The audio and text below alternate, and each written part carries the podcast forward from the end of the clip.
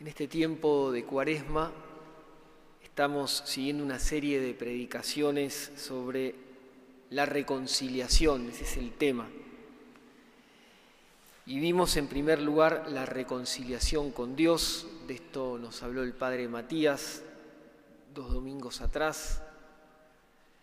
La semana pasada el padre Francesco nos habló de la reconciliación personal con la propia historia y hoy entramos en la reconciliación con la creación, ese es el tema que abordamos en esta serie de homilías de predicación que tienen como argumento, como tema principal, la reconciliación con Dios.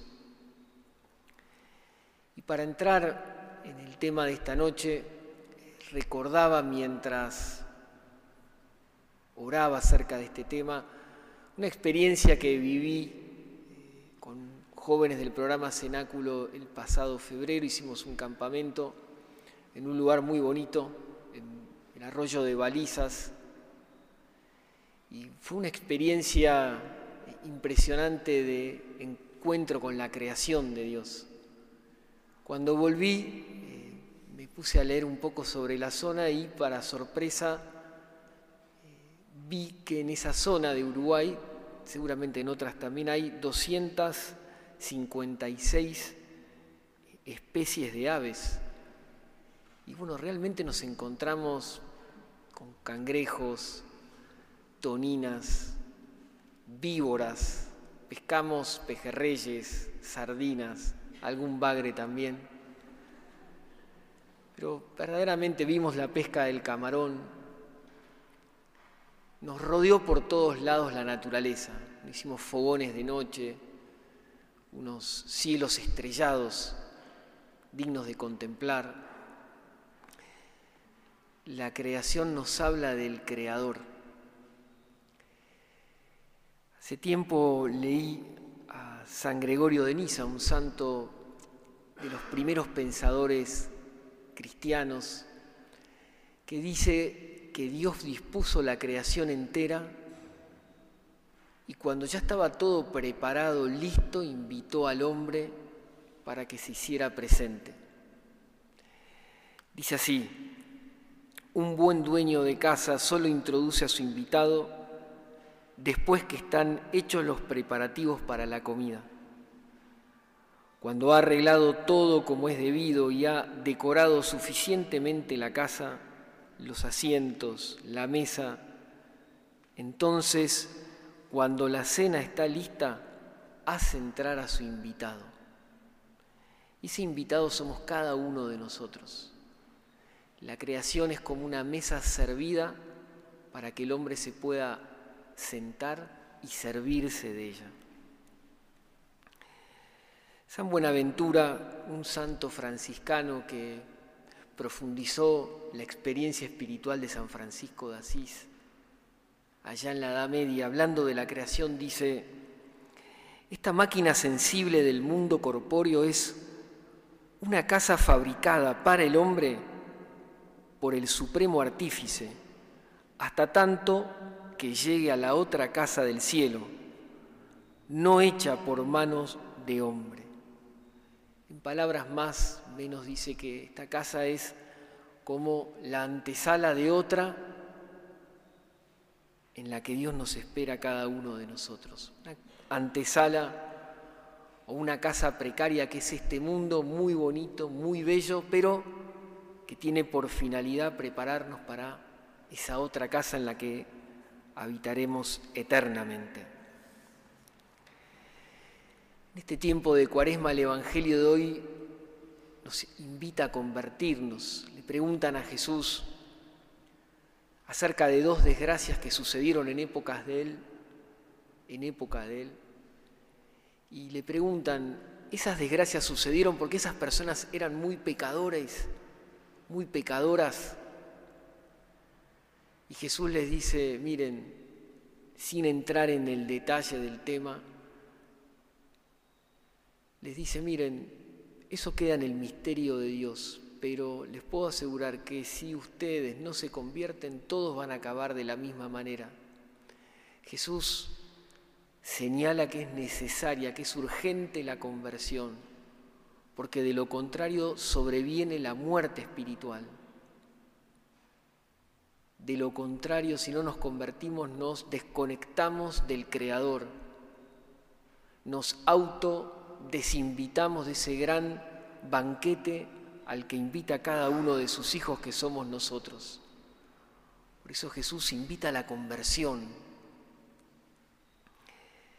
Nos podemos entonces servir de la creación, de esa mesa, como decíamos recién, que Dios sirve para cada uno de nosotros, la naturaleza, para reconciliarnos con Dios, para ir más a Él, para entrar y vivir más en su presencia, para convertirnos más, que es el llamado que hoy el Señor nos hace a cada uno de nosotros.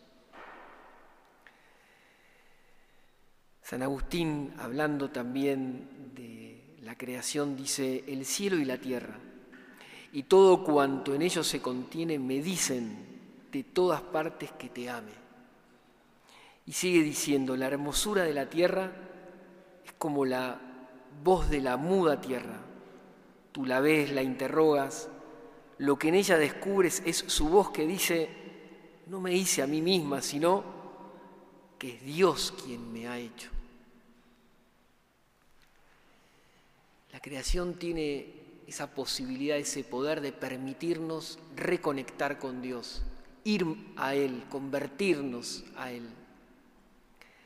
Hay dos actitudes que nos pueden ayudar a reconciliarnos con Dios a través de la creación. La primera es estar atentos y descubrir que es para nosotros. Como hizo Moisés, que estaba haciendo un paseo y vio la zarza ardiendo y se acercó se quiso comprender más qué era lo que estaba sucediendo. Y ahí tuvo un encuentro con Dios. La primera actitud entonces es la de la atención, la de dejarnos asombrar. Y la segunda es el agradecimiento. Todo esto es para mí. Todo esto es un regalo de Dios. Los colores de las estaciones, las estrellas, las tormentas, la fuerza del viento, el mar. Todo tiene como destinatario cada persona, cada hombre, cada uno de los hijos de Dios que somos nosotros. Bien, ¿cómo podemos, yendo a una aplicación más precisa y concreta, reconciliarnos con la creación para ir más a Dios, para convertirnos más? Menciono algunas prácticas que tal vez nos puedan ser útiles. En primer lugar, hacer paseos, dejarnos como envolver por la creación. Quienes practican deporte, aprovechar para hacerlo también al aire libre recordar todo lo que me rodea, todo lo que me circunda, es un regalo de Dios para mí y dejarse transportar. Mirar el cielo, si estamos en un día de mucho trabajo o estamos muy metidos en algún tema, darse un minuto, dos minutos, salir si estoy en una oficina o en mi casa y mirar el cielo, contemplar la creación y buscar ahí un poco de paz, de serenidad, de reconexión con el Señor. Otra actitud también o aplicación para reconciliarnos con la creación y a través de ella con Dios es el agradecimiento, la gratitud, que es la consecuencia de lo que decíamos, de asombrarnos, de descubrir la mano de quien todo lo ha creado para mí. Y esto lo podemos practicar de un modo muy simple cuando nos reunimos a almorzar en familia, cuando nos reunimos para cenar, agradecer en familia la comida que tenemos y con ocasión de la comida también agradecer, Señor, gracias por la vida, gracias por este día, por el trabajo, pude estudiar, me fue bien en un examen, obtuve un logro, en fin, y aprovechar esa ocasión de reunión familiar para agradecer al Señor la comida y alguna bendición recibida.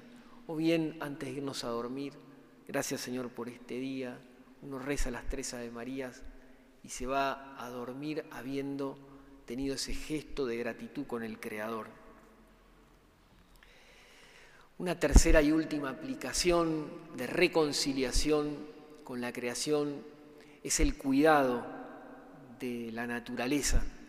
Al respecto, el Papa Francisco eh, subrayó muchos acentos y muchas prácticas concretas. Leo algunas. Dice, eh, reduzcamos el uso del agua, cuidémosla, separemos los residuos, cocinemos razonablemente lo que vamos a comer, Tengamos cuidado de los demás seres vivos, apaguemos las luces que no usamos en nuestro hogar. Dice, todos estos gestos son actos de amor que expresan nuestra propia dignidad. Y al hablar sobre la familia, dice, se pueden cultivar muchos hábitos de amor y de cuidado de la vida en familia. Por ejemplo, usar bien las cosas, el orden en la casa, la limpieza. Bueno, hoy el Señor nos invita a convertirnos, a ir más hacia Él.